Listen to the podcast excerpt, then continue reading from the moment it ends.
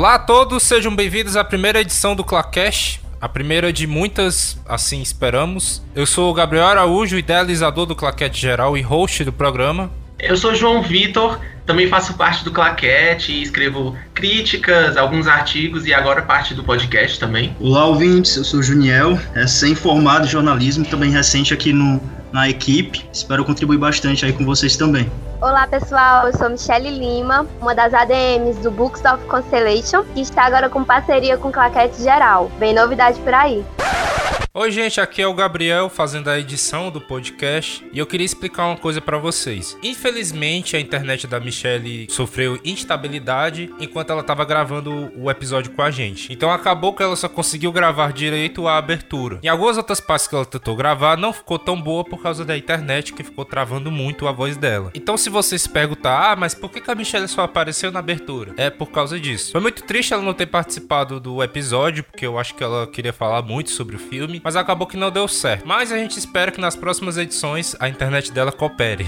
Outra coisa que eu queria falar é que esse programa contém spoilers, a gente não falou no começo, mas fica aqui o recado, já que a gente fala de basicamente tudo que acontece no filme, beleza? Então curtam aí o podcast. Olá, gente, meu nome é Samuel Carvalho, eu sou estudante de jornalismo e também escrevo para o Claquete Geral. Então, eu acho que é isso, estamos apresentados, não é? Devidamente apresentados. Gente, o papo hoje aqui é sobre Mulher Maravilha 1984, esse filme que foi lançado em dezembro de 2020, e a gente vai comentar um pouco a respeito sobre o filme e sobre todo o furor que ele causou internet afora, né? Com certeza quem, quem tá ouvindo sabe que o filme tá gerando uma comoção muito forte e a gente vai comentar um pouco a respeito sobre o filme. Então vamos lá.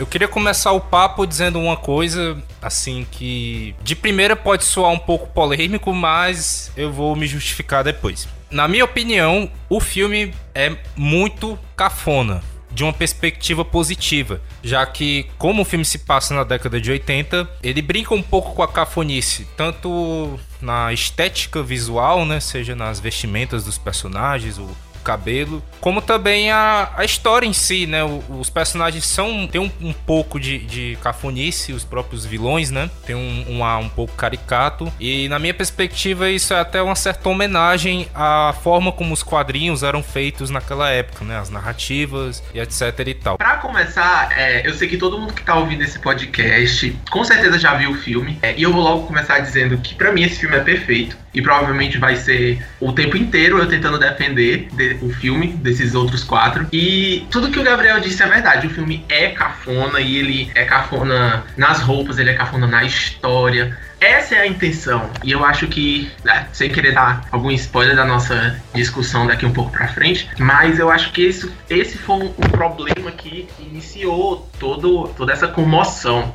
Porque eu acho que o público não estava preparado para isso, mas eu gostei, eu achei muito bom, eu achei muito bonito, muito bem feito, homenagens muito bonitas, atuação também, que eu acho que foi um ponto alto. Logicamente, não é porque eu gostei muito que ele foi perfeito sem defeitos, apesar de eu acabar de dizer que eu achei perfeito. Tem alguns pontos que mais pra frente a gente vai debater que eu acho que faltou um pouco. Talvez tenha sido intencional, talvez não, mas vamos, vamos debater e vamos descobrir. Bom, pessoal, eu é, para começo, né, eu já achei opiniões bem fortes aí de vocês.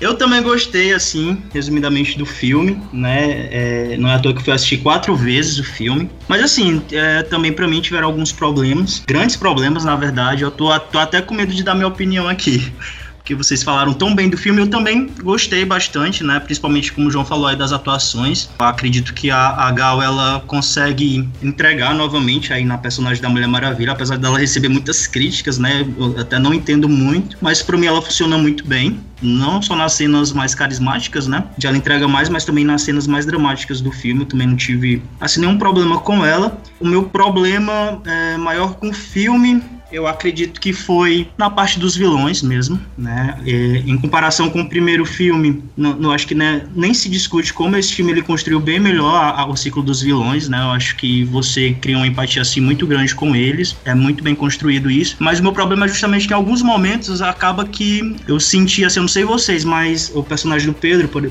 por exemplo, Pedro Pascoal, é, acabou tendo um protagonismo até maior do que o da própria Mulher Maravilha em alguns momentos, né? Parecia que era uma história até sobre ele para mim. E assim, também teve a questão da Mulher Leopardo, né? Apesar dela ser uma personagem bem clichê, principalmente nos filmes da, da DC, né? Acho que foi até uma homenagem a todas as personagens aí femininas, né? Que começam desse jeito meio desajeitadas e tudo usando óculos, né? Tem até esse meme quando elas, elas se transformam em tudo, já fica aquelas berés. A vilania cura miopia, né? O, o meme fala isso. isso. Foi, é, eu acho assim que foi essencial que tivesse. Eu gostei muito da caracterização dela, a, da transformação dela, né? Da, é, antes dela se transformar de fato na mulher leopardo. Então é isso, pessoal. Acho que a gente vai falar melhor sobre esses pontos mais altos e baixos do filme, né? Mas para mim, resumidamente, o ponto mais alto do filme foi justamente a questão dos vilões e, e, até um pouco contraditoriamente foi um dos que mais me preocupou assim na, na narrativa do filme. Bem, gente, é, eu adorei o filme. Ele é muito divertido, certo? Ele captura muito bem a aura do que é a Mulher Maravilha, o que ela é nos quadrinhos, principalmente no período, né, que o que o filme ele decide abordar. Né? A, a diretora Perry Jenkins ela disse que né, a data 1984 era para representar o ápice dos anos dos anos 80. Então, é, eu acho que o filme ele consegue capturar muito bem essa essência, certo? E é como o Gabriel disse, né? Ele é um filme brega, mas ele sabe que é brega. E ele insiste em ser brega em todos os momentos, desde o começo até o final do filme. Né? E eu acho que é essa estética né, exagerada, estética camp, que a diretora Patty Jenkins trouxe né, pro, pro Mulher Maravilha 1974, que é muito diferente do, do, do seu antecessor, né? É isso que é, dá todo esse charme ao filme, mesmo que seja um charme brega, mas ele dá um charme muito grande pro filme. E né, foi essa, eu acho que essa essência que me capturou. É, tem vários vários erros que eu, que eu considero, certo? Que são de narrativa, alguns erros de produção também, mas por conta de todo de tudo isso que eu já falei, eu acho que esses erros eles são todos meio que fazem acabam que fazendo parte da estética do filme. Eu acho que isso que fez eu ter uma aceitação tão grande com o filme, e eu também entendo que é por conta disso, né, que está tendo tantas críticas negativas. Mas eu acho que a gente pode se aprofundar melhor em história, né, daqui para frente no podcast.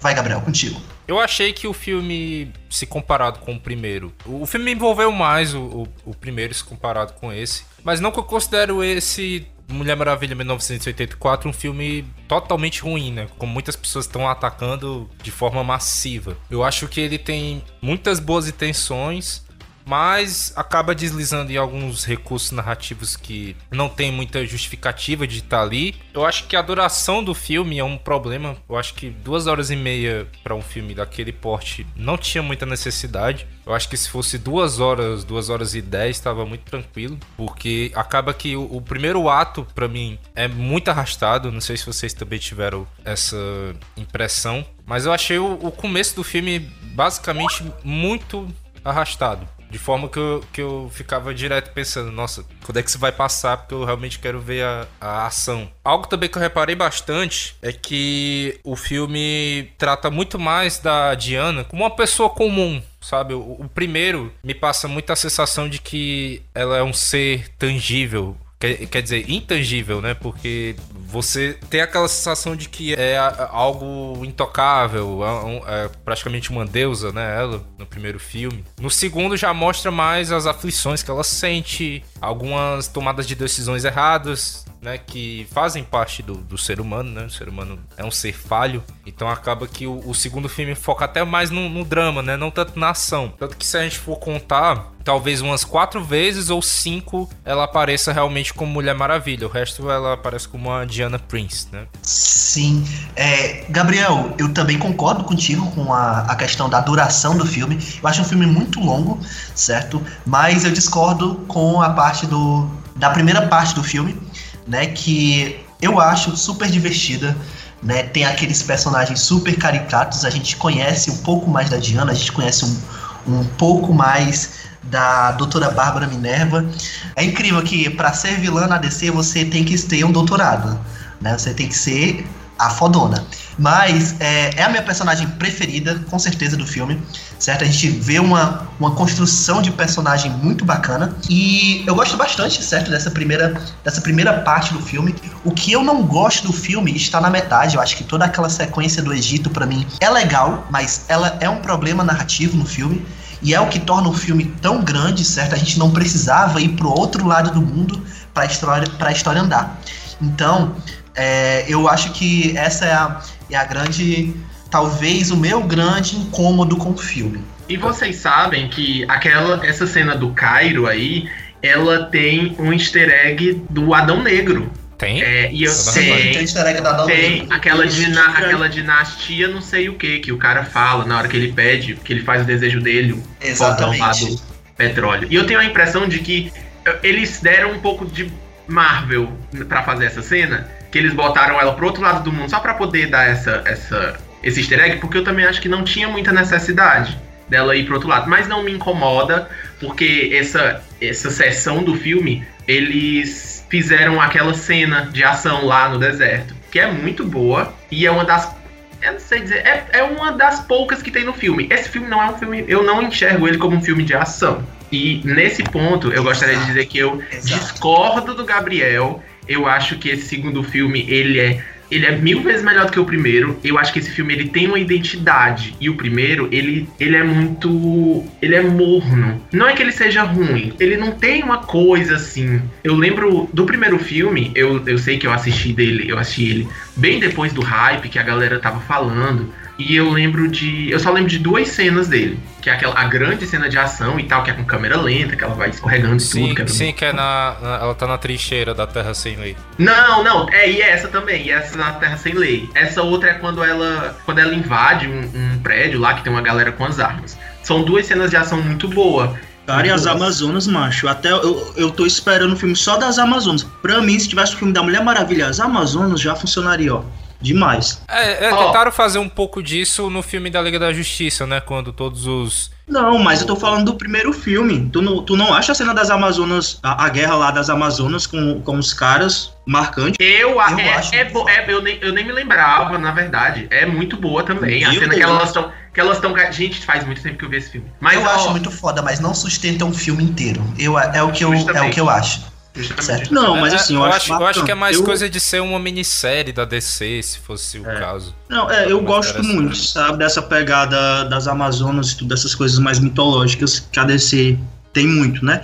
Mas eu acho que vocês tocaram em pontos muito legais, assim, eu concordo bastante com o Gabriel e com o Samuel na questão, principalmente que ele fala que o filme, ele, ele, ele sabe que ele é brega, né? É intencional. Na primeira vez que eu assisti o filme, eu não tinha, eu não tinha pegado isso, tanto é que o Totem, né, eu achei muito brega, muito preguiçoso, assim, do, do filme, a forma que eles colocaram é, o Totem e ele ser praticamente o motivo de tudo que tá acontecendo da narrativa, né, dos personagens ganharem, perder poder e... Chega um enfim. momento que parece que você pode renomear o filme pra Mulher Maravilha e a Pedra Filosofal, porque fica muito assim. É, É o cara, desejo eu, que eu a pessoa esse tem da pedra. Não, cara, não é sério isso, né? Eu não tinha entendido essa pegada brega do filme e tudo. E eu, fiquei assim, nossa, eu acho que poderia ter uma, uma saga maior dessa busca pelo Totem, tipo a Pedra Filosofal mesmo. Só que aí depois que eu assisti as outras vezes, eu entendi realmente isso que o Samuel tava falando. O filme, ele, ele quis fazer isso, né? Tanto é que a, a, a, a primeira aparição assim do Totem é o carinha lá chegando no escritório pedindo um café e tudo, né? E, e já aparece o cara com café e eles riem daquela situação. Então, assim,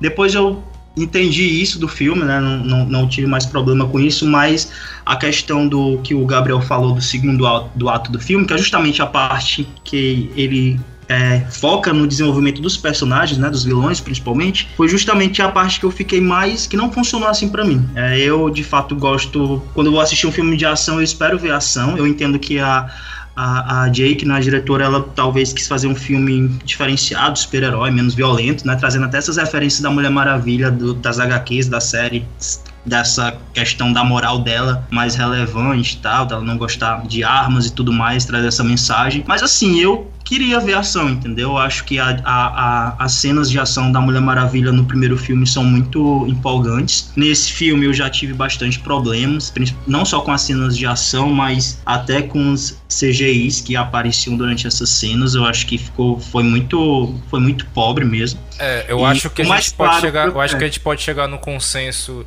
de que realmente a, o CGI desse filme tem muitos problems o, Cara, eu, aquele, eu aquele começo que mostra o, os Jogos Olímpicos, né, Isso. digamos, da, das Amazonas. Nossa, eu senti que eu tava vendo uma gameplay de um jogo Sim, de PlayStation cara, 2, o sabe? é perfeito. E nesse filme, do, do, esse segundo filme da Mulher Maravilha, o primeiro ato, né, lá que começa ela nas Olimpíadas, lá das Amazonas, também é tipo enche os olhos, sabe? É muito, muito foda como eles construíram aquilo tudo e tal, mas aí parece que vai faltando orçamento durante o restante do filme. Pra mim, né? Eu, eu senti isso.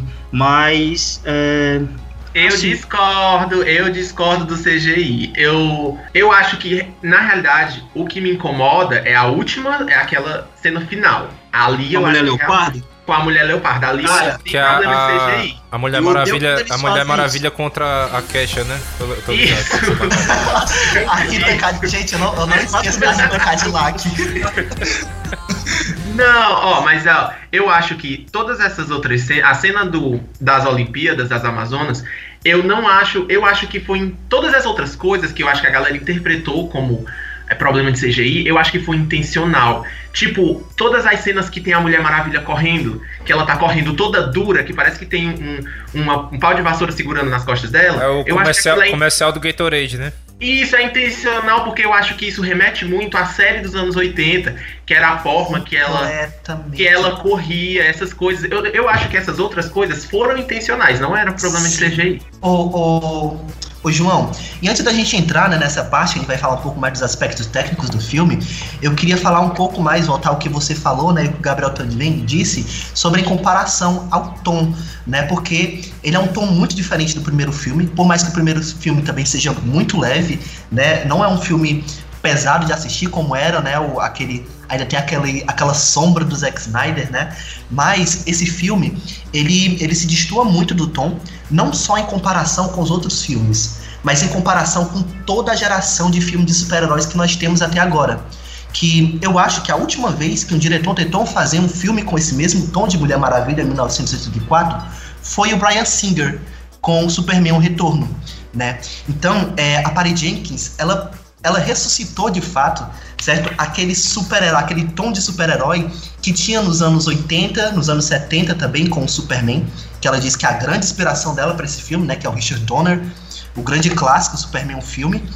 E é muito interessante que esse filme, ele se distua completamente de todos os outros filmes de super-herói, certo? Dessa dessa nova leva, né? Então, ele é um filme muito mais descompromissado, ele é um filme que ele apela muito mais pro senso de aventura do que de ação. Né? Eu acho que o, o Junior falou bem, né? Ele esperava ver um filme de ação de super-herói. E a gente tem um filme de aventura, né? É, até mesmo a forma que ela resolve lá naquele terceiro ato, que é uma forma mais conversada do que uma forma de luta, né?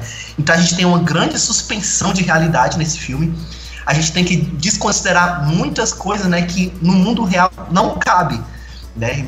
Não ia caber num filme é, que fosse muito calcado na realidade. E é, é muito parecido, certo, com o que acontece em Superman, o próprio, né, o que eu falei, né, aquele do Superman voltando, dando voltas em torno da Terra para voltar à realidade e salvar a Lois Lane, ou então em Batman. Essa cena aí marca, viu? Essa cena é icônica. Amo essa cena. Marcante. Ou então, em Batman o Retorno, né? Que eu acho que é a outra grande inspiração da Perry Jackson para esse filme. Em que a gente tem aquela gangue do pinguim e pinguins que servem ao, ao próprio pinguim, né? Tudo! Essa, essa, essa, gangue é tudo. Eu quero ser igual Sim. a eles quando eu crescer. Eu quero ter um grupo daqueles. Então pode, pode se dizer que o filme faz até uma certa metalinguagem com a própria DC de antigamente, né? Com Exatamente. mais antigos. Eu acho que é o que, o que, o que me. É, af, falei igual o. Agora. Menina, menina! Vou botar o. A censura, põe o botar... Nessa parte eu vou colocar o elefante gritando pra cortar Gabriel. o. o, o que me ganha nesse filme é, é justamente essa volta, esse retorno, né? Ao que são os filmes da, da DC e que ficou para trás, né? Eu acho que Atualmente, essa linguagem não cabe para todos os filmes, mas cabe para Mulher Maravilha, porque essa é a essência da Mulher Maravilha nos anos 80. Né? É o que o, o, o João falou, né? É a Mulher Maravilha correndo. O que faltou para mim nesse filme, de fato, foi a Mulher Maravilha mudando de roupa rodopiando. Certo? Eu Porque, vi teu tweet. Eu vi sabe? teu tweet falando sobre. Exato, sabe? Porque. Cara, é verdade. Teve até o jato invisível nessa Teve o jato invisível, certo? Ele pega elementos muito fortes do que era a Mulher Maravilha nos anos 80, né? Se a gente pegar o que é a Mulher Maravilha nos anos 80, nós temos Linda Carter, nós temos Super Amigos e nós temos a fase do George Paris, que é aquele Mulher Maravilha colorida, exagerada, cheia de elementos muito bregas e elementos que remetem à, à, mitologia grega, né? Aquela Mulher Maravilha sorridente que salva crianças, certo? Então, o filme ele ganha muito em saber o que é que ele está adaptando, né? Infelizmente, não chega ao grande público tudo que a Perry Jenkins quis fazer nesse filme, e é uma pena. E essas coisas que tu falou, Samuel, parte muito de Mulher Maravilha 1984, ele se diferenciar não só dos filmes atuais de herói, mas ele se diferencia muito dos filmes que são homenagens aos anos 80 que a gente está tendo agora. Porque a gente está passando por uma febre de nostalgia dos anos 80, e a gente tem séries, tem filmes. É, Guardiões da Galáxia foi um, tem, um grande. Tem discos, uma grande, né? um grande filme disso, né? Que ele bota música e tudo, tem o é visual. É o meu preferido da Disney. Ou da, mas, da é, eu, eu lembro de ver uma entrevista da Perry Jenkins e ela tava falando que ela não queria. Eu, eu acho que isso foi uma crítica de muita gente, porque o filme se passa nos anos 80, mas ninguém ouve nenhuma música que era icônica dos anos 80. Mas isso foi intencional, ela, ela não quis fazer um, um filme de homenagem a, a, a essa ideia coletiva do que foi os anos 80. Esse é mais um filme que é poderia ser um filme lançado nos anos 80. Nessa, nessa mesma entrevista, o Pedro Pascal fala que quando ele assistiu, lembrou muitos filmes que passavam na época que ele ia ao cinema. E isso vai muito dessa ideia que a DC tem de originalidade para os personagens dela no cinema, principalmente os da, os da Trindade. Porque você vê que eles, principalmente dá para tirar pelo Superman e pela Mulher Maravilha, que eles querem dar outra, outra perspectiva para os personagens deles. Porque, principalmente eles dois, é, o pessoal dos quadrinhos e até dos desenhos que passava no, no SBT, no Sábado Animado, tem essa visão de Deus. Eles são deuses, eles têm poder de Deus, eles estão acima de todos nós. Inclusive, Mas, eu ainda espero um filme da DC que vai começar com a musiquinha do Liga da Justiça lá do desenho do, do Unlimited, né? Seria Isso, Sem limites. Pois é, e eles, eles querem, eles querem é, humanizar esses personagens, e eu acho isso muito bem feito, principalmente aqui na Mulher Maravilha. Ela, ela, ela é muito bonito ver ela é, sorridente, e o arco dela como personagem é muito bem feito. A gente pode dizer que a Gal Gadot, ela basicamente é um amálgama da Mulher Maravilha agora. É, é, aquele típico caso em que o personagem e o ator, a atriz, né? Se conversam de forma que se torna uma pessoa só, né? A gente teve exemplo, se for pegar cinema de quadrinhos, o Robert Downey Jr. com o Homem de Ferro, né? Que foi Acho que é o, a primeira coisa que a gente lembra quando pensa em um personagem junto com um ator. Mas na própria DC também já tem, já, a gente já tem exemplos como a Arlequina da Margot Robbie. É até meio difícil imaginar outra atriz interpretando ela, assim como a Gal Gadot também, né? E como vocês disseram, realmente é muito legal ver ela o, carisma dela, ela é uma atriz muito carismática. E, é na, nas próprias cenas de, de luta também, né? Ela faz muita acrobacia, algo que remete muito à, à própria personagem do, dos quadrinhos. Nossa, ela apanha muito bem, gente. Muito bem. Eu, eu, eu tô guardando esse comentário desde que eu assisti Batman vs Superman, que ela leva uma coça do Apocalipse. É Apocalipse o nome dele? É. É o Apocalipse. Infelizmente é, é o Apocalipse. Eu, eu mordi também a língua que também ela não acreditava que ela seria uma boa Mulher Maravilha. Eu julguei bastante ela no início, mas realmente ela nasceu pra personagem. É, porque o que o pessoal geralmente esperava, né? Quando foi anunciado a, a imagem dela na Comic Con é de que a Mulher Maravilha tem que ser musculosa, né? Tem que ser. Isso. Tem é, que ser. uma brucutu, né? E não precisa ser, né? Já, até porque já tem vários exemplos da personagem de outras formas. Uma, uma das poucas coisas que o Zack Snyder acertou na DC foi o casting de personagens.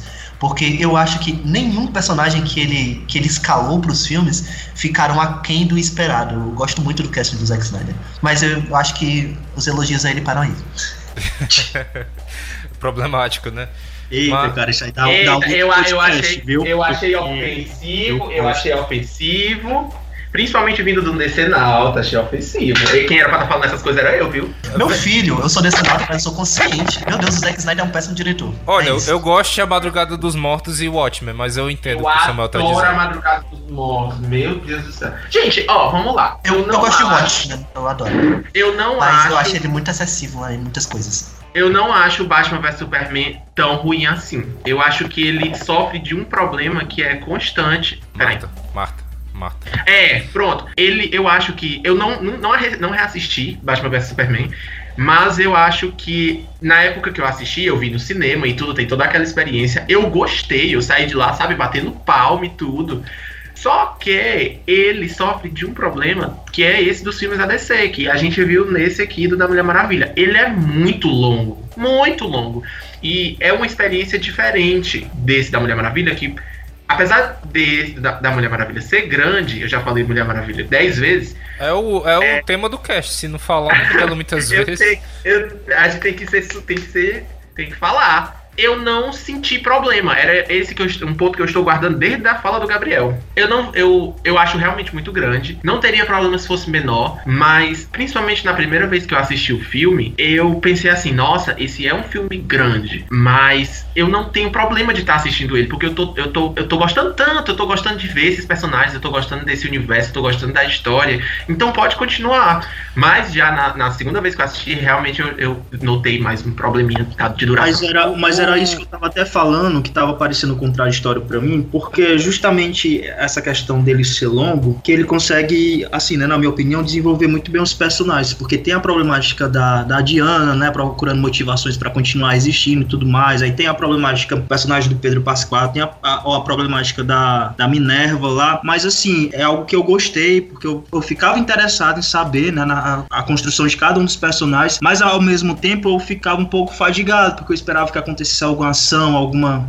alguma coisa que pudesse empolgar mais. Mas ao mesmo tempo eu, eu, fica, eu, eu gostava, né, de estar acompanhando aquelas narrativas ali sendo desenvolvidas, sabe? É um filme, como o João até falou, ele é longo, mas eu acho que ele conseguiu aproveitar esse tempo. Só que, para mim, um consumidor que gosta de assistir filme com muitas cenas de ação e tudo, acabou sendo um, um problema, entendeu? Para mim. Mas eu acho que muitas pessoas, como o João mesmo falou, assistiu tranquilamente, assim. Mas assim, gente, o, o que eu vejo muito na construção do universo da DC, a, o mais óbvio que as pessoas sempre falam é que ah, eles começaram jogando vários personagens para depois ter que contar a origem, né? O que foi realmente um, um, um, grande problema. Mas é porque a DC, antes da Marvel, né? Eles lançavam muitos filmes soltos, né? O Superman tinha o seu filme, mas não conversava com o do Batman e esse tipo de coisa. Então eu acho que o que eles tentam muito fazer ainda né, isso talvez não se torne mais um problema daqui a alguns filmes, é pegar o que funcionou nesses filmes mais antigos e tentar colocar agora, né? A gente vê muitos reflexos dos filmes antigos esse lance da duração do filme, eu vejo muito como um reflexo da trilogia do Christopher Nolan, que são filmes muito longos. Quem assistiu lembra que realmente são filmes bem grandes. Eu penso que eles tentaram, eh, que eles viram que fez sucesso, né, esses três filmes. Realmente foi, foi um grande um grande blockbuster e que eles tentam, como eu disse, eles tentam pegar elementos específicos e tentar juntar às vezes funciona, às vezes não, né? É muita questão do erro e do acerto, né? Já que começou um pouco problemático esse universo e agora eles estão tentando ajeitar. Eu discordo. É, um eu acho que o primeiro filme ele também sofreu muito com isso, né? As críticas eu acho que maiores que na época eu, eu lembro foi mais por conta do do vilão mesmo, do primeiro filme, né? Não ter sido muito bem construído. Então eu senti que é, aquele Cara, de o, problema, o problema é o bigode. O bigode do Hades. É. Pois é, eu, eu senti, eu percebi que tipo, eles quiseram meio que corrigir isso, se redimir, é, focar mesmo na história dos vilões, só que em alguns momentos pareceu que os vilões acabaram pegando esse, esse principalmente o personagem do Pedro acabou ficando na frente. Antes, assim. eu acho que, antes da gente entrar nos vilões... Posso falar uma coisa polêmica? Posso falar uma coisa polêmica? Vai, Vai, fale. Pra mim, o primeiro filme da Mulher Maravilha equivale ao filme da Capitã Marvel. Não é bom e nem é ruim, ele só é. Ele só tá lá. Cara, É, eu, eu gostei não sei. Olha, bastante. sinceramente, Não, é maravilha, polêmico. sério mesmo. Porque o primeiro, eu acho o primeiro filme da Mulher Maravilha muito bom. Inclusive, eu acho melhor do que esse. E- É, Também sim. acho, também acho. Eu também acho. É. Assim, pra Ai, mim, não. funcionou mais. Ah, não. Eu entendo que ele é um filme muito mais formulaico do que esse, mas é, eu acho que o filme, esse filme, ele, ele tem muito aquele peso do que a Mulher Maravilha representa. Principalmente pros heróis e principalmente pras as mulheres no cinema de herói naquele momento, certo? Por mais que ele seja formulaico. Então, eu acho um pouco melhor do que o, o 1984. O 1984 ele tem alguns erros de, de roteiro que eu, eu não me agrada muito, mas também não é forte o suficiente pra me fazer desgostar do filme. Mas eu acho que antes da gente pular pros vilões, que eu acho que é uma parte que eu quero falar muito, eu vou discordar um pouquinho do Gabriel, né, sobre a questão das durações do filme, né? Porque a gente pega outros filmes como Coringa, ou Shazam, né? Até o próprio Aves de Rapina, que é muito menor do que os, os outros os outros filmes da DC, né? Então, eu tô vendo que os diretores na DC estão tendo muita liberdade criativa que eles não tinham, né, naquela época quando o universo era tinha que ser coeso, tinha que ser junto com um filme entrelaçado com o outro, que eu acho que a DC não precisa disso, certo? Eu acho que nem cabe pra DC os personagens dela fazer imitar o que a Marvel fez no cinema. Eu- né? é, É muito não mais- cabe, Esse- não esse cabe agora. Daqui mais pra frente, talvez isso possa vir a funcionar de forma. Ah, Eu acho, pra- a gente, mais eu pra acho que nem tem necessidade, sabe? Não, eu acho que também nem tem acho necessidade. também. Eu acho que a DC tá. Eu acho que esse negócio de criar o universo compartilhado corta muito as Sim. possibilidades. E a DC tá fazendo um- filmes muito bons que a Marvel pena pra fazer ainda hoje em dia. Apesar de eu gostar muito dos filmes, ela não produz filmes tão memoráveis assim e motivos de debate, que eu acho que são os melhores. É, porque a Marvel é, é um, é algo mais planejado, né? Então eles não gostam muito de sair dos trilhos. Se, se foi concebido aquele universo daquele jeito, eles não gostam muito de, de brincar com possibilidades, né? A DC já é um Eu pouco mais corajosa nisso. É isso que me faz tão ansioso pra é, WandaVision, sabe? Porque parece que vai ser muito diferente. Eu detesto, assim, eu vou- jogar logo no ventilador. Eu detesto, sabe, é, assistir o mesmo filme várias vezes. E é isso que me dá, certo, a sensação de que eu tô é, vendo o mesmo filme várias vezes nos filmes da Marvel. E a DC reformulou muito bem o universo dela quando ela viu que não dava certo pra ela fazer isso. É, Certo, tanto um- é que acho que o, filmes- o maior exemplo que a gente pode pegar disso é muito é, memoráveis. o, é o Esquadrão Suicida, que eles tentaram muito se parecer com Guardiões da Galáxia. Isso é E muito, isso é muito péssimo. perceptível, porque é um, Horrível, meu é Deus, um- uma parece que bomba uma nuclear. bagunça, é uma Aquele filme é o seguinte, eles pegaram os personagens que ninguém conhece da DC, pegaram a playlist do Spotify e botaram na ordem aleatória, porque, primeiro, aparece música do nada, em momentos que nem tem necessidade. E o filme Eles é muito tiveram- louco mesmo, né? Ele não Eles funciona muito a bem. Sorte foi de ter a Margot Robbie pra pelo menos poder salvar alguma coisa daquele filme. Eu ainda gostei Porque- do Will Smith de Deadshot também, eu achei bem legal. Eu tinha esquecido que ele tava nesse filme. É, pois é, é bom, mas é esquecível, entendeu? Esse que é o problema. Mas eu acho que vamos voltar para os vilões. Eu quero muito falar da Bárbara Minerva, gente. Que vilã sensacional. É, assim, eu achei que o início dela é muito caricato, né? Assim como muita coisa do filme. E isso me, me tira um pouco da personagem no início, mas conforme ela vai se desenvolvendo, é realmente muito interessante acompanhar a. Eu não sei se é uma vilã, não sei se a gente pode dizer que é uma evolução ou involução, né? Mas eu acho que depende da, da perspectiva. Mas a, é uma personagem que ficou muito legal ali, acrescentou bastante ao filme. E eu, eu gostei bastante da participação dela. A Kristen Wiig é uma atriz muito carismática, então a presença dela é, no filme dá um complemento bem legal. É engraçado isso que o Samuel falou, mas realmente eu me surpreendi com também essa personagem, né? Apesar dela ser bem caricata, bem parecida do- com os personagens mesmo da Marvel, né? Eu acho que foi até uma homenagem, como a, a Mulher Gato lá do Batman Retorno, é, a própria Alerquina era venenosa, né? Elas se parecem bastante, só que ao mesmo tempo era empolgante ver as cenas com ela, sabe? A atriz eu acho que entendeu muito a personagem, assim, e eu acho que é um dos desafios que a DC tem muito grande são de, de adaptar os personagens dela, sabe? Eu acho os personagens da DC muito difíceis de adaptar. Se for comparar, eu não tinha comparado ainda com, com os filmes da Marvel, mas em comparação com os filmes da, com os personagens da Marvel, eu acho, tipo assim, da, a Marvel são bem mais tranquilos de você tentar tornar eles mais humanos, digamos assim. Já o da DC é muito difícil de fazer isso, né? E essa personagem da Mulher Leopardo, eu senti isso, né? Que eu fiquei muito curioso para saber como é que ela iria ficar, de fato. Eu queria que eu gostei da caracterização dela antes dela se tornar de fato a Mulher Leopardo lá do CGI e tudo. Só que eu esperava que tivesse essa transformação final dela e que fosse mais fiel, né? Tinha muita questão daquela comparação com o filme dos Cats, né? Eu acho que é, que é esse o nome do filme, não assisti, mas eu acho que ela poderia ter arriscado mais. Eu, eu até. Um, um pouco que eu consegui enxergar, porque tava tão escuro que eu não consegui ver muita coisa, mas um pouco eu consegui ver, ela tava bem legal, assim, a maquiagem e tudo. Então acho que essa cena, para mim, ela poderia ser bem mais nítida, sabe? Bem mais clara. Ali ficou, acho que eles ficaram um pouco com medo, não sei. Ali, fechar, para mim, fecharia com chave de ouro, sabe? A, o ciclo da, da personagem da Mulher Leopardo. Nesse sentido, para mim, ficou faltando mais. Eu queria ver mais dela, mas no, mais, assim, eu gostei bastante, apesar dela ser bem parecida com, com as personagens, assim, as vilões, né, da Mar. Da, eu, eu fiquei aqui pessoalmente ofendido de tu ter comparado o visual dela com o de Cats. É, eu não ia falar nada, mas também eu achei.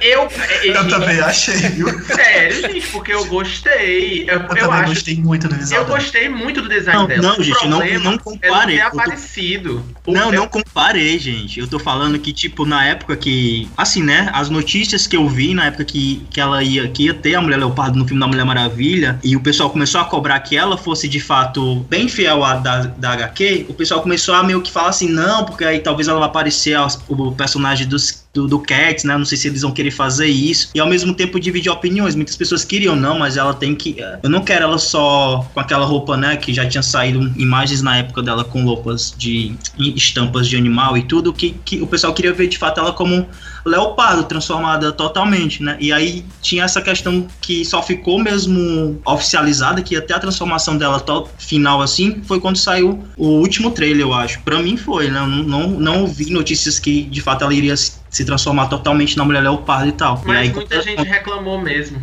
no Twitter. Muita, depois que saiu o visual, falando, muita gente reclamou. Eu achei que. É isso que eu falei. Eu gostei, pelo pouco que eu vi, que eu não consegui realmente. Eu já sou assim, míope e tal. E assim, é muito escuro. Eu não consegui é, ver muito, sabe, da, do CGI, da maquiagem dela. Só em algumas partes que eu. Sei lá, que explode algum fio ali, não sei o que, que dá uma clareada e que dá pra ver rapidamente o rosto dela. E eu gostei. É isso que é, eu tô é, falando. A participação dela como mulher leopardo é até um pouco curta, né? Porque... Exato, eu acho que esse é o único ponto que eu, que eu iria reclamar, né? Que eu acho muito curto o, o tempo que ela está transformada ali como, como Também mulher acho.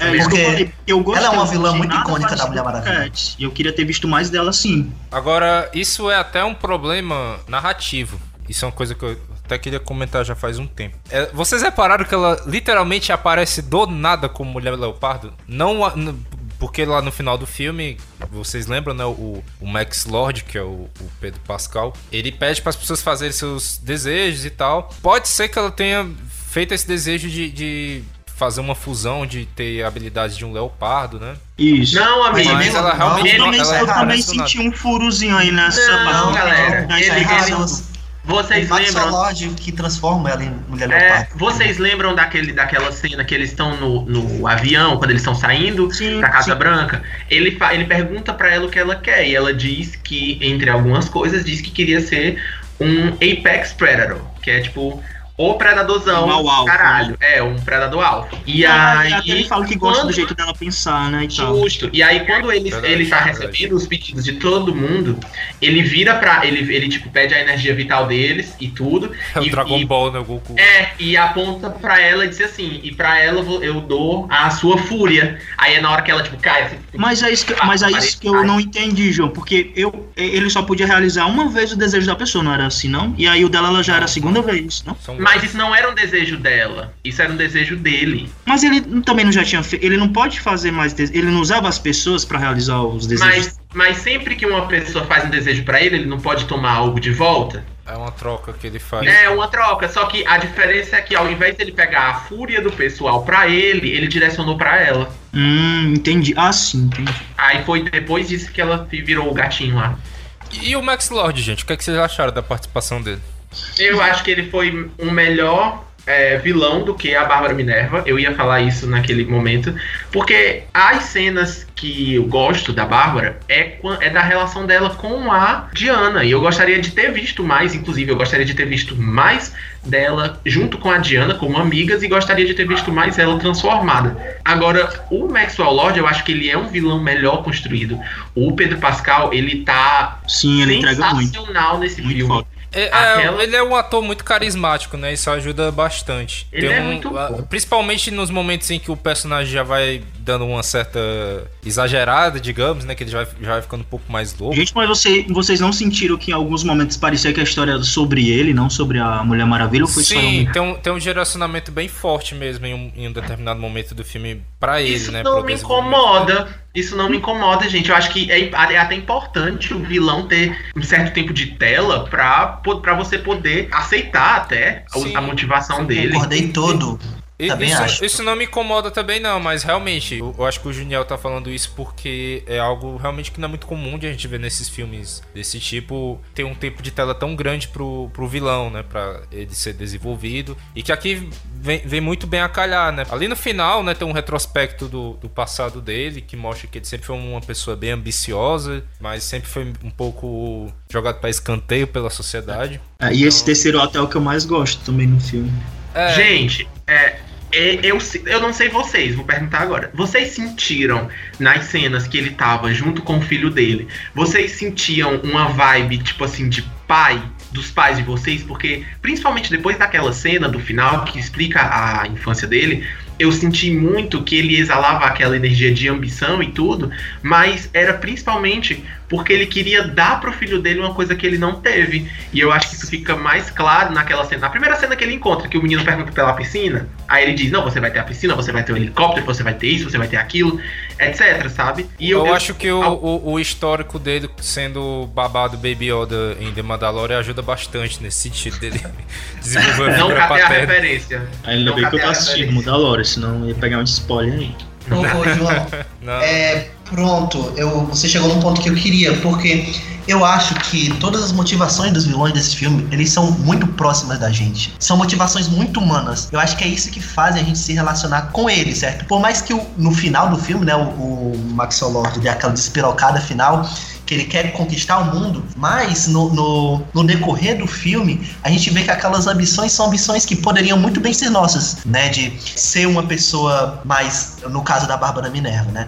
Ser uma pessoa com mais oportunidades, ser uma pessoa mais legal, é.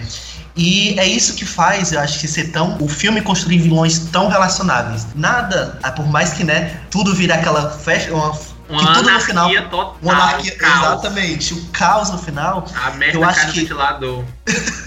que eu acho que não é coincidência muito... o personagem são... ter o cabelo louro e no final do filme ele faz uma convocação geral de, em frente ao símbolo da Casa Branca. Gente, a... nossa, que sim. cena, que cena. Foi bem direto no que tá acontecendo. Eu, eu achei sensacional você ter uma figura desequilibrada, você ter uma figura ambiciosa e completamente descontrolada naquela posição de poder. Que mesmo que ele não esteja sendo o presidente, no momento ele tem o poder do presidente, ele está no espaço do presidente, sendo transmitido para o mundo inteiro. Eu acho que isso tem aquele flavor, sabe? Foi uma pena esse filme não ter saído na, na data, naquela segunda data prevista, né? Que seria no meio do ano de 2020. Porque ia cair muito. Todo o texto do filme ia cair muito bem com a situação eleitoral dos Estados Unidos naquele momento.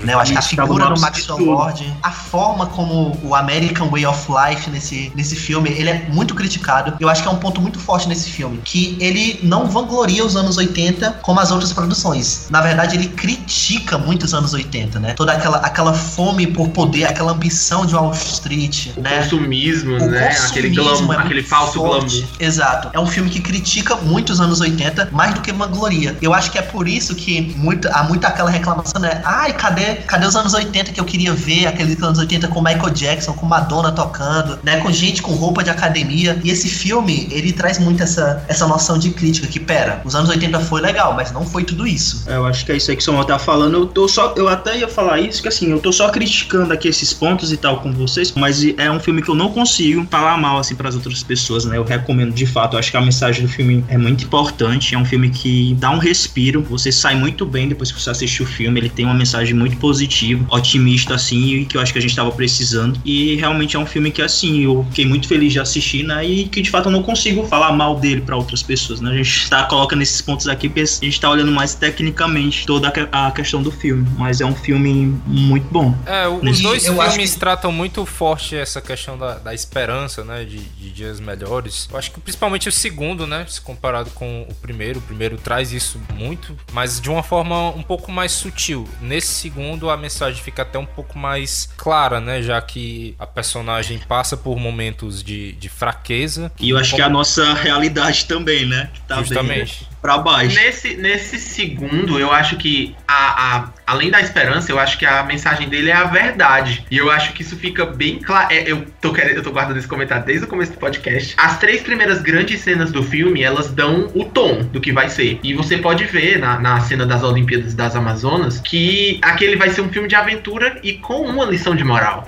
Naquele diálogo que a, que a Diana tem com a tia dela, com a Antílope, como é o nome dela? Etíope, como é o nome dela? Samuel? Antíope. Antíope. Antíope. Pronto. Antílope é o é... animal, Ju.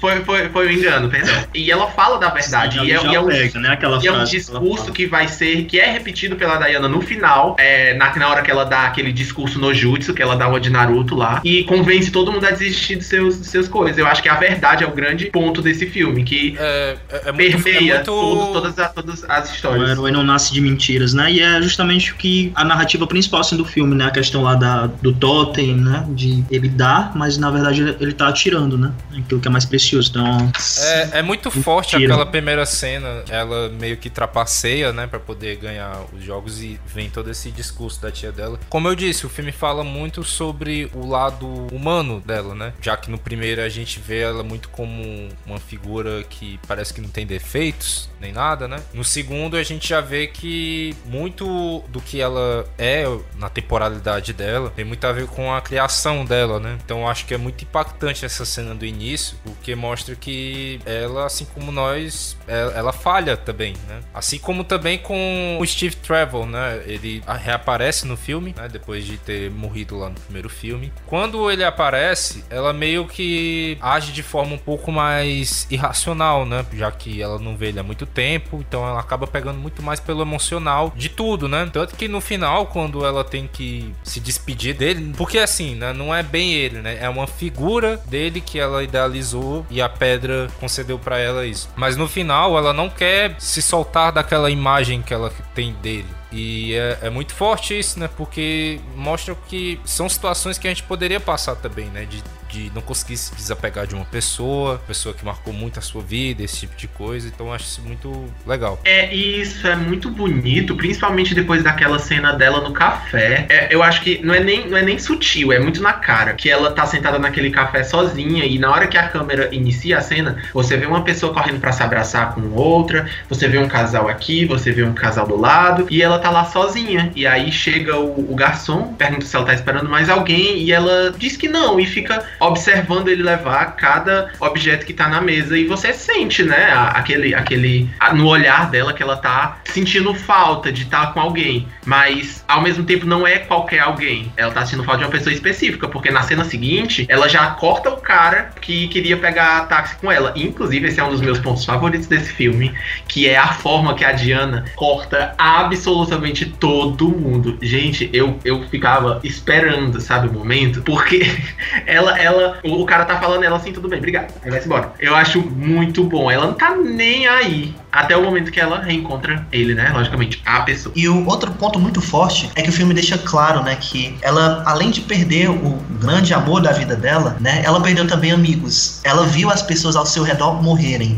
E eu acho que isso, né, torna ela tão distante das outras pessoas e também isso que faz ela querer a volta do Steve Trevor, né? Porque ela se afastou das pessoas porque ela sabe que aquelas pessoas em algum momento vão embora e ela vai ficar, né? A, a Mulher Maravilha foi estabelecida aqui nesse universo que ela, ela é milenar, né? É outra coisa que, que eu acho muito interessante pensar é que ela não se relaciona com o tempo da mesma forma que nós, né? Então, pode ter passado, não sei, são 64 anos de diferença do outro, eu não tenho, não tenho certeza. Quase isso. Mas, né, quase isso. Então, para ela, né, é como se fosse, sei lá, uns 5 anos atrás, né? Então, as pessoas dizem, né, ah, a Mulher Maravilha não superou Steve Trevor.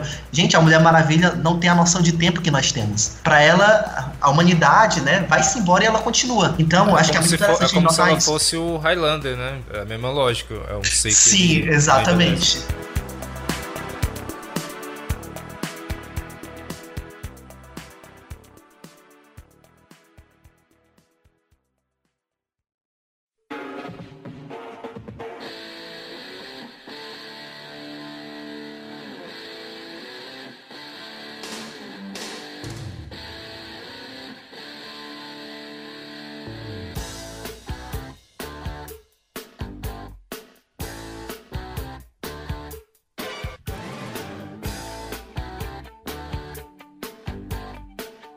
Gente, eu acho que foram comentários muito pontuais a respeito do filme. E é o seguinte: a gente lá na página colocou uma caixa de perguntas no Instagram. E a gente queria que as pessoas falassem a respeito do que elas acharam a respeito do filme, certo? Então a gente vai ler aqui alguns comentários que fizeram e a gente vai debater a respeito. Ok, galera, vamos lá. O primeiro comentário, a pessoa fala assim: roteiro topzão, but CGI uma bosta em caps lock. Falo mesmo, fora isso, topzão. Segundo comentário, o filme não é ruim, mas também não é bom. A história foi muito mal desenvolvida. Discordo, já É, debatemos. em algum, ele tem alguns deslizes, né? Mas não chega a ser uma história totalmente mal desenvolvida. Eu acho que esse filme ele é, uma, ele é uma história de personagem. Ele, esse filme ele é a história de superação da Diana. Então eu acho que o arco dela é muito bem feito. Então essa parte pra mim é a que, que importa e que foi realmente bem sucedida. Sobre, sobre os efeitos os efeitos do filme, né? Eu vejo a galera reclamando de- do CGI, mas o interessante falar é que a maioria do- dos efeitos desse filme foram efeitos práticos, né? Foi, foram cordas, foi acrobacias feitas ali no estúdio mesmo. Eu não me incomodo tanto, certo, com, com, com os, o CGI, tanto que a gente vê o Pantera Negra, né? Pantera Negra foi indicada ao Oscar de melhor filme e no final vira uma grande luta de, de PS4. Verdade. Esse aqui, esse aqui eu vou querer a opinião de vocês. Arrastaram demais o filme com o cara realizando desejo toda hora. Ficou cansativo, foi decepcionante. O que, que vocês acham? O que, que vocês diriam? Discordo, discordo, discordo, discordo. o filme ele mostra os desejos das pessoas de forma destrutiva. Então, é, toda a, toda a, o- a ação em consequência né, do filme eu acho muito bacana. Principalmente quando ele chega na Casa Branca e a gente dá de cara com a Guerra Fria, né? E qual era o desejo das pessoas na Guerra Fria. Então, eu discordo um pouco desse, desse comentário de vocês. Nossa, o Esse Samuel. comentário eu já concordo, assim, um pouco, em partes. Tem coisas que a gente meio que já entende, né? Esse lance dos desejos, principalmente, mas foi um detalhe que, pra mim, a- a- pareceu um pouco forçado, né? Ficou repetitivo de fato em alguns momentos. O lance lá também da, da Minerva, né? Quando ela recebeu lá o desejo, né? Que ela tinha feito e ficou meio que reafirmando que ela já tava diferente, ficou meio que cansativo, assim, meu. Então, pra mim, eu senti um pouco, eu entendi um pouco esse comentário aí. Esse comentário do Samuel, da parte destrutiva, me fez lembrar de uma cena. Vocês lembram da cena que tá dois senhorzinhos no meio, tipo, de, de, de uma praça e ele tá dizendo que fez um pedido de uma, de uma fazenda ela foi para lá? Vocês lembram? Sim, sim, sim, cena? Essa, gente, essa cena eu ri Boa. tanto quando eu assisti que a senhora vem é pra ele dizendo assim: entre, vamos pra casa. É, como foi? Tá muito perigoso, tem Porsches andando por todo canto da cidade. E isso vem depois de uma cena de um cara pedindo um Porsche de novo. Porque ele diz assim: Sim. era essa a pergunta que eu queria fazer. O que vocês acham do humor desse filme? Ah, eu acho Eu ele acho- bastante equilibrado. Sim. Não acho É, que chega, também acho, muito ok. problemático, não. o humor desse filme, ele combina muito com a estética, porque é um humor bem galhofa.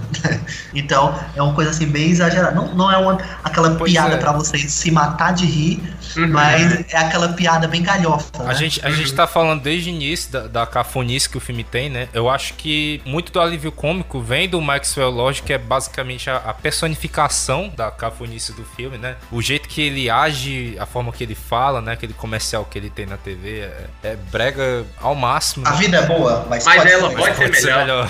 É, pois é. E, e eu acho que até na- nas partes que ele já tá ficando um pouco mais louco lá, né? Com os desejos no Nossa, acho do filme. tudo. Eu tá acho que ele consegue até tirar, extrair daquilo momentos bastante engraçados, sabe? Veio outro, outro argumento aqui na minha cabeça, que era pra falar sobre justamente o Maxwell Lord, que é como a atuação dele é progressiva nesse filme. Ele vai crescendo e ele vai ficando cada vez mais louco, ele vai ficando um monstro, ele vai ficando pálido. E ele, como o Samuel disse, ele ficando vai ameaçador. E- É, ele vai ficando ameaçador, ele vai ficando megalomaníaco, que é diferente da imagem que a gente tinha dele no começo do filme. E eu acho, não, não tenho certeza, mas eu acho que é- esse, esse pensamento megalomaníaco dele vem muito da pedra. Eu acho que por ele se tornar a pedra, eu acho que ele vai ficando nessa de realizar desejo toda hora e toda hora e toda hora. Então é interessante o, conceito da pedra, né? Que ela destrói civilizações. Uhum. Né? As pessoas Tudo. ficam loucas a ponto de destruir as civilizações. E eu acho que é muito mais a pedra do que o próprio Maxwell Lord naquele final. É, como eu disse, o, o Pedro Pascal ele é um ator muito carismático, então ele consegue dar uma segurada em momentos em que ele tem que ser um pouco mais ameaçador, um pouco mais cômico, né? Nessa parte que ele começa a ficar louco, a- algumas das reações dele me lembrou até o, o Jim Carrey, mas eu não sei se o Jim Carrey conseguiria fazer o personagem da forma que o Pedro Pascal fez, entendeu? De, de todos esses trejeitos e essas nuances dele totalmente diferentes, mas o, o E e é incrível como o Pedro. Pascal tá em tudo, né? Tudo que eu tô assistindo atualmente tem o Pedro Pascal. Até o, É.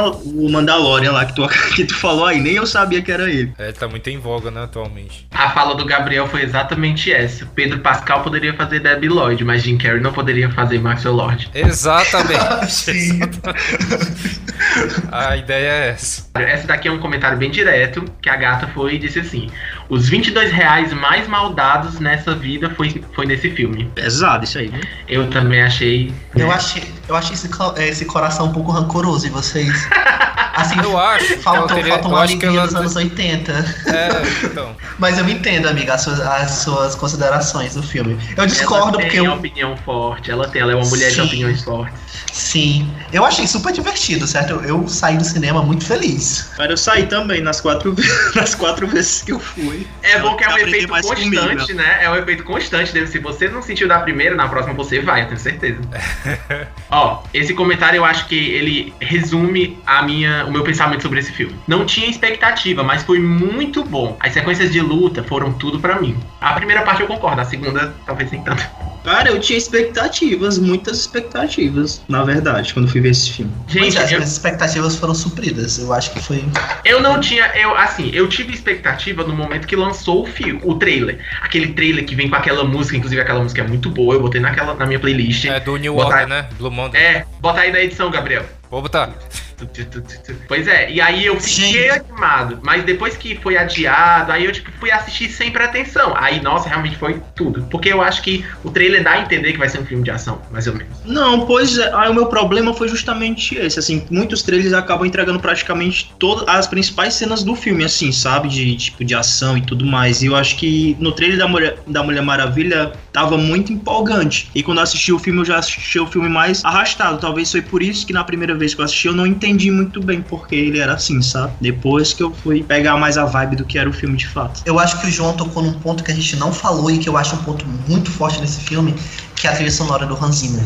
Sim, Porque ele evoca muito os anos 80. A gente não precisa estar escutando um hit dos anos 80, mas a gente sente naquela trilha sonora, né, aquele, aquele retorno às, aos filmes de aventura dos anos 80. Parece muito com as trilhas sonoras que o John Williams fazia durante, durante, o, mesmo, Sim. durante o mesmo período. Sim, muito verdade isso. Verdade. eu lembrei de uma coisa, eu lembrei de uma coisa. Essa pergunta vai direcionada. Vai direto pro Samuel, porque eu sei que ele vai talvez concordar comigo, mas pros outros também, pra vocês também. Vocês não sentiram falta por esse ser um filme, pra ser um filme dos anos 80, vocês não sentiram falta daqueles movimentos de câmera dos anos, dos anos 80, que eles dão um zoom mais próximo, que nem é, de- é, aquele É o- filme fez? é o- Aquele Suspiria, que nem Suspiria fez? Hum, eu sei o que tá Nossa, falando. sim. Nossa, Gente, eu, eu, senti acho. falta. Senti falta disso. Essas- falando esse- do, do Vertigo Effect, né? Não, não sei o nome. Tá falando do Dolly Zoom, aquele É, é o Dolby Exato. ver- Então, eles não- vertigo, Eu né? acho que cabia muito é, numa cena de corrida da Mulher Maravilha, porque é muito a cara da, da série dos anos 70 fazer isso. Eu acho que. Cara, isso é uma homenagem tão clara que tem até a Linda Carter, né, no filme. A gente não falou Isso, dela. né? exatamente. Ela aparece spoiler. Sim, Ela como, perfeita. como Astéria, né? Eu acho, Astéria. Ela segurando um É poste. Foda. Isso. Quando aparece aquele olho, o olho lá da, da armadura e tudo, eu meio que já lembrei dela, né? Da Linda Carter. Só que aí quando ela de fato aparece no final com uma cheira, eu achei, tipo, cara, que foda, muito genial. E foi É, e, ela, e ela não aparece como uma pessoa comum, né? Tá- como ela, né? Ela é aparece um- como uma personagem. ela é uma É, exatamente. Foda. Próximo comentário. Achei bem legal mesmo, mas não superou o primeiro e precisava de um vilão de verdade. Olha, já foi melhor do que o Ares de bigodinho no primeiro filme, Oh, pra mim. Só, Ai, só do de visual. Cara, pô, o vilão foi o mais assim que eu Eu gostei. também, eu também fui Mas, ó, mas, eu, mas eu acho que ele quis dizer aqui no sentido que vocês estavam falando, que, de- que eles deram muito tempo de tela pro vilão e ele ficou. Ele não pareceu tão mal, tá entendendo? Ele tem um arco também bem construído e ele é uma pessoa comum. Eu, eu, eu, Ah, eu acho que eu entendi o que tu falou. Realmente a gente fica. Tem essa, esse apego com todos os, com todos os personagens, né? Os vilões, no caso. Tanto a Minerva como o Max. É, é muita perspectiva que o filme traz, né? Os Isso, de vista de não cada um consegue deles. sentir raiva.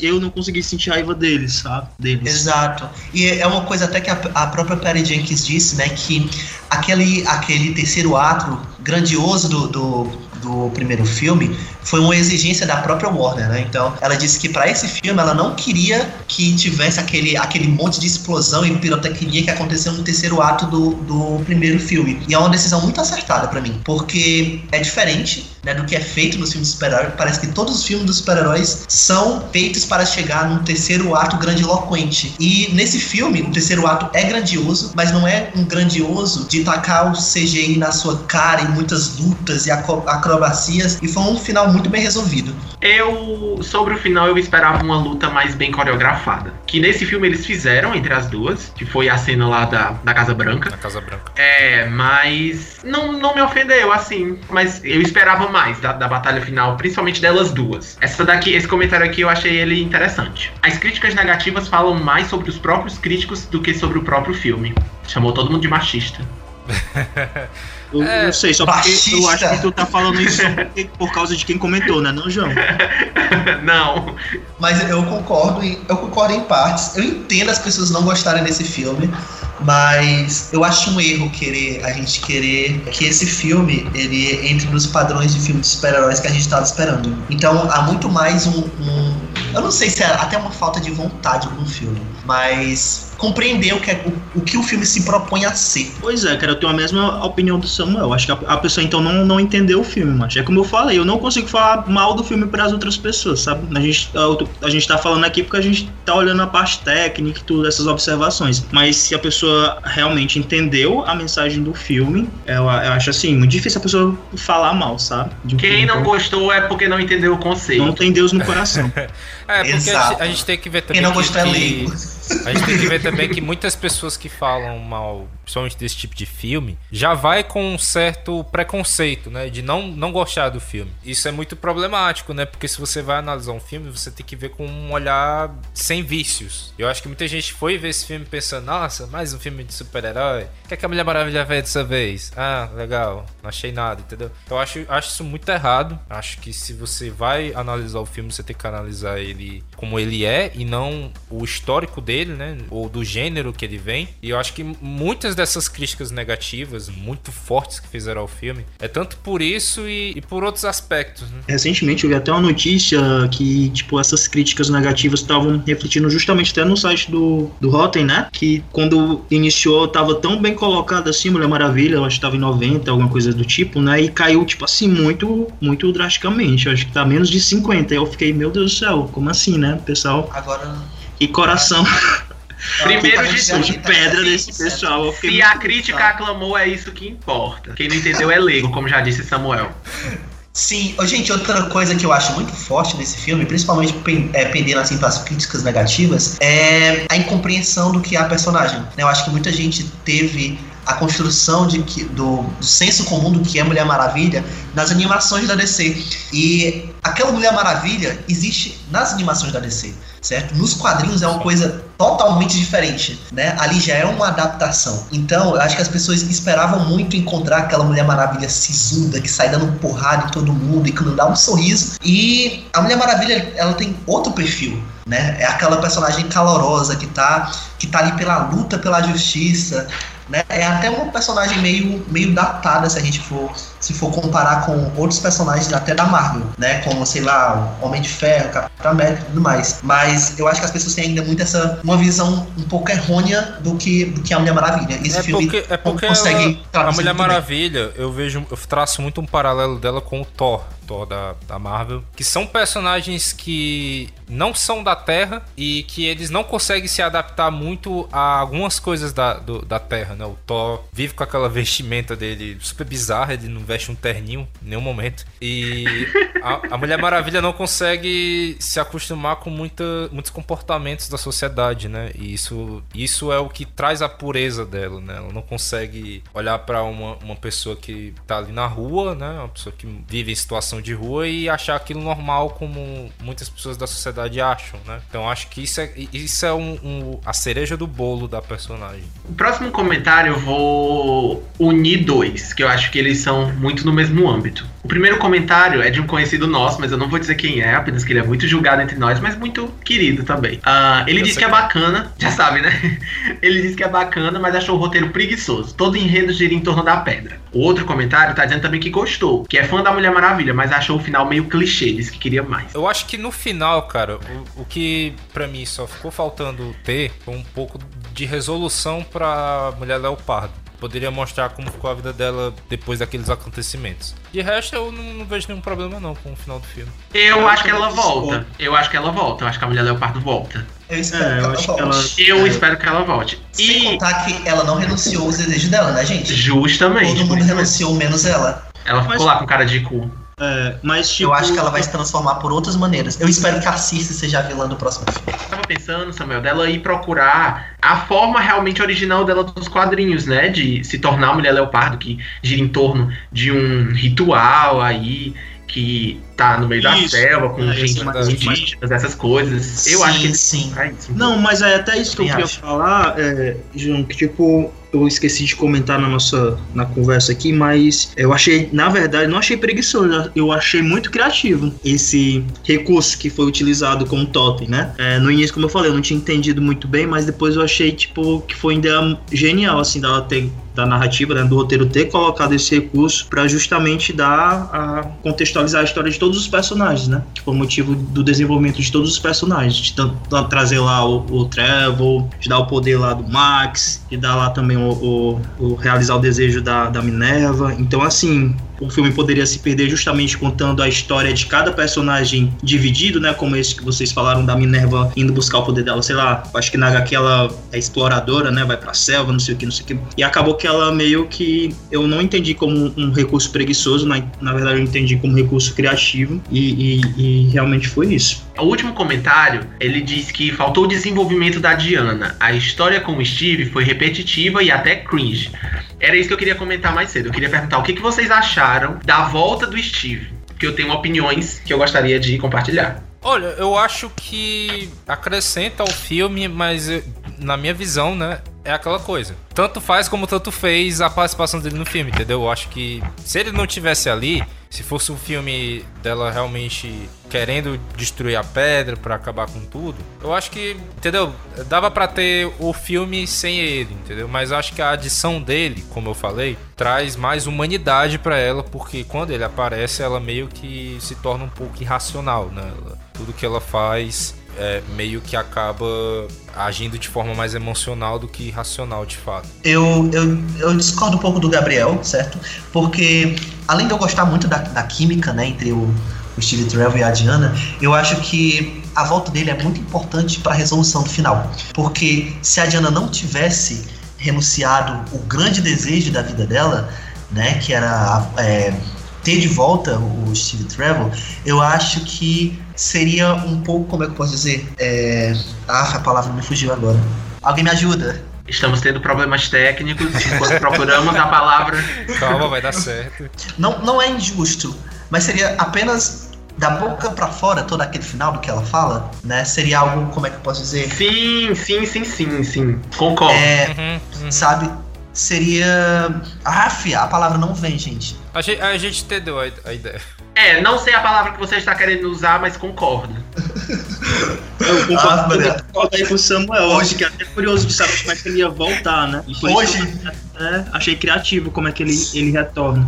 eu só não gosto de ter usado o corpo de outra pessoa pro Steve Trevor voltar. Eu acho que esse é um ponto problemático. É, é, isso é algo. Isso é algo. Como eu, como eu disse, alguns recursos é muito narrativos. Um Alguns recursos narrativos do filme são um pouco estranhos, né? Como esse fato dele aparecer no corpo de outra pessoa e simplesmente do nada ela, Steve, entendeu? O cara tava à frente dela, era outro cara, e do nada, ela, só porque ela vê a cara do, Steve- do Steve Trevor, ela É. já, já age dessa forma. E- Olha, e, lo- não, e, e logo em seguida, né?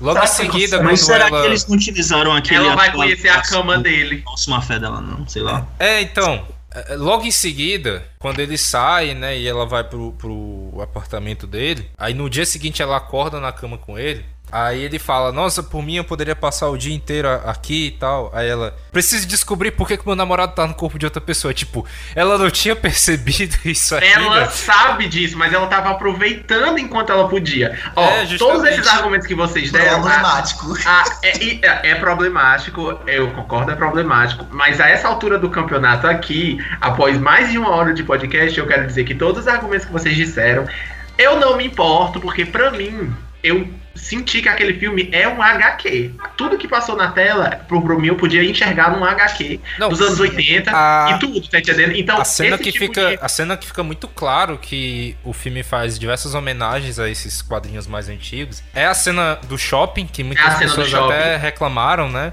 Eu achei muito da hora porque aquilo é muito quadrinhos, né? Porque mostra a, o herói numa situação do cotidiano, né? Apesar de um assalto no shopping com aqueles malucos não ser uma Gente, situação eu ri totalmente tanto. Eu ri tanto da hora que o cara derruba a arma e a mulher. A mulher simplesmente grita: Eita, com a arma! E corre todo mundo. É, nossa, aquilo é muito quadrinhos, cara, como eu disse. Aquilo, aquilo eh, seria muito uma situação que tu veria em uma revistinha semanal dela na época. Sim, pois é, deixa eu continuar meu argumento. Quando. Eu não. Agora eu não me importo, porque eu entendi. Mas quando eu vi o trailer pela primeira vez, eu tive muito a impressão de que eles estavam trazendo o Chris Pine de volta pro filme. Porque eles não tinham confiança suficiente na Gal Gadot pra segurar um filme sozinha. E depois de ver ela no primeiro filme, eu não achei a atuação dela muito boa. Ela tá, tipo, mais reservada e tudo. Mas eu entendo por causa da situação do primeiro filme. Só que aí, a partir do momento que eu assisti, teve o artifício da pedra, teve todo o arco dela. E teve a atuação da Gal Gadot nesse filme, que eu realmente eu fiquei impressionado. Eu entendi e eu gostei. Eu achei importante, como o Samuel disse, eu achei importante trazer ele de volta para dar o peso suficiente para que ela pudesse finalizar o, o arco dela e finalizar aquele problema que era todo Lembrei. o estrago. É. Lembrei a palavra. Qual é? Seria, seria muita hipocrisia da parte dela falar o que ela falou se ela não tivesse renunciado ao grande desejo da vida dela. É isso. Ah, Justo. tá. Eu pensei que a palavra que tu ia lembrar era Shazam!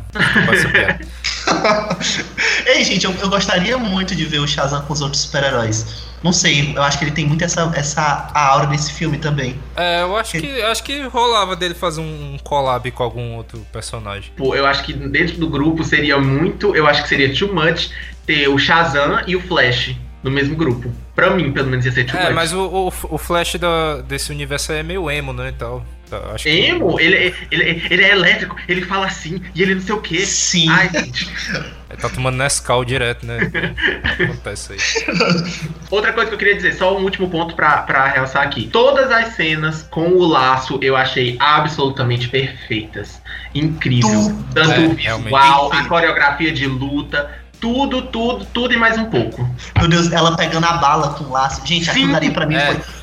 Nossa, Perfeito. ela girando, ela girando o laço. A cena do. A, a cena do. Da Casa Branca é muito boa. É toda muito boa. Eu acho, ao mesmo tempo, o ápice da breguice e o ápice da coisa mais refinada do mundo, aquele laço. Uhum, Gente, é muito bom. Nossa, toda a batalha dela com a, com a mulher leopardo, que ela, tipo, ela puxa. Aí ela, tipo, ela bate o, o bracelete e a mulher leopardo vai roda, girando assim pra dentro. Gente, as batalhas delas duas poderiam ter sido. Poderia ter sido tão melhor no final. E eu acho que é isso que me deixa assim, mais. É, a, a Daiane dos Santos estaria orgulhosa daquelas cenas. Gente, é isso. A gente fechou aqui o papo sobre Mulher Maravilha 1984. Foi um papo muito legal. Acho que agregou muito a- a- ao que cada um pensava a respeito do, do filme. E se você gostou de ouvir a gente falando aqui, dê o feedback. Segue a gente nas redes sociais, arroba Claquete Geral. Você pode seguir a gente no Instagram, Twitter e no Facebook. E também acesse o nosso site, claquetegeral.com.br que lá a gente tanto publica os podcasts como críticas e outros textos muito interessantes a respeito de cinema. É isso, gente. Querem falar mais alguma coisa? Eu só queria dizer que é com a Daiane dos Santos, orgulhosa da Bárbara Minerva, que a gente finaliza esse primeiro podcast. Ah, com uma chave de ouro, pode-se dizer. E eu Uma medalha gostaria de ouro. Uma medalha de ouro, melhor que uma chave de É. ouro.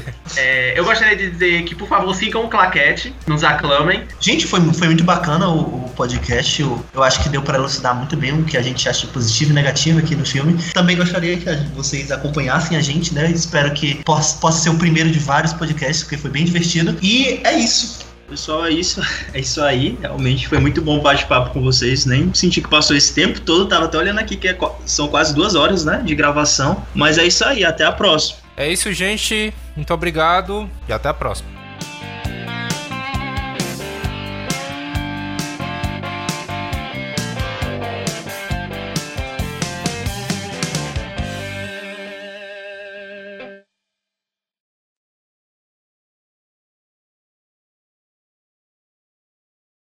Oi, gente. Caiu e eu falando e vocês e ninguém falava nada. Tudo bem, vai. Manda ver. Que Ai, isso, eu meu Deus? esperava. Pensei que, era, uma transição. Gente, eu pensei que era uma transição ao vivo. Ai, ai, ai. O efeito sonoro O foi ótimo. Quem foi que derrubou um balde aí? O balde, não. Que... Gente, Ah, Samuel, minha Samuel levou porta. uma queda. Cai em cima do ventilador. Só acho que o Gabriel vai ter trabalho pra editar esse material, viu? Isso aqui vai ficar do pós-crédito.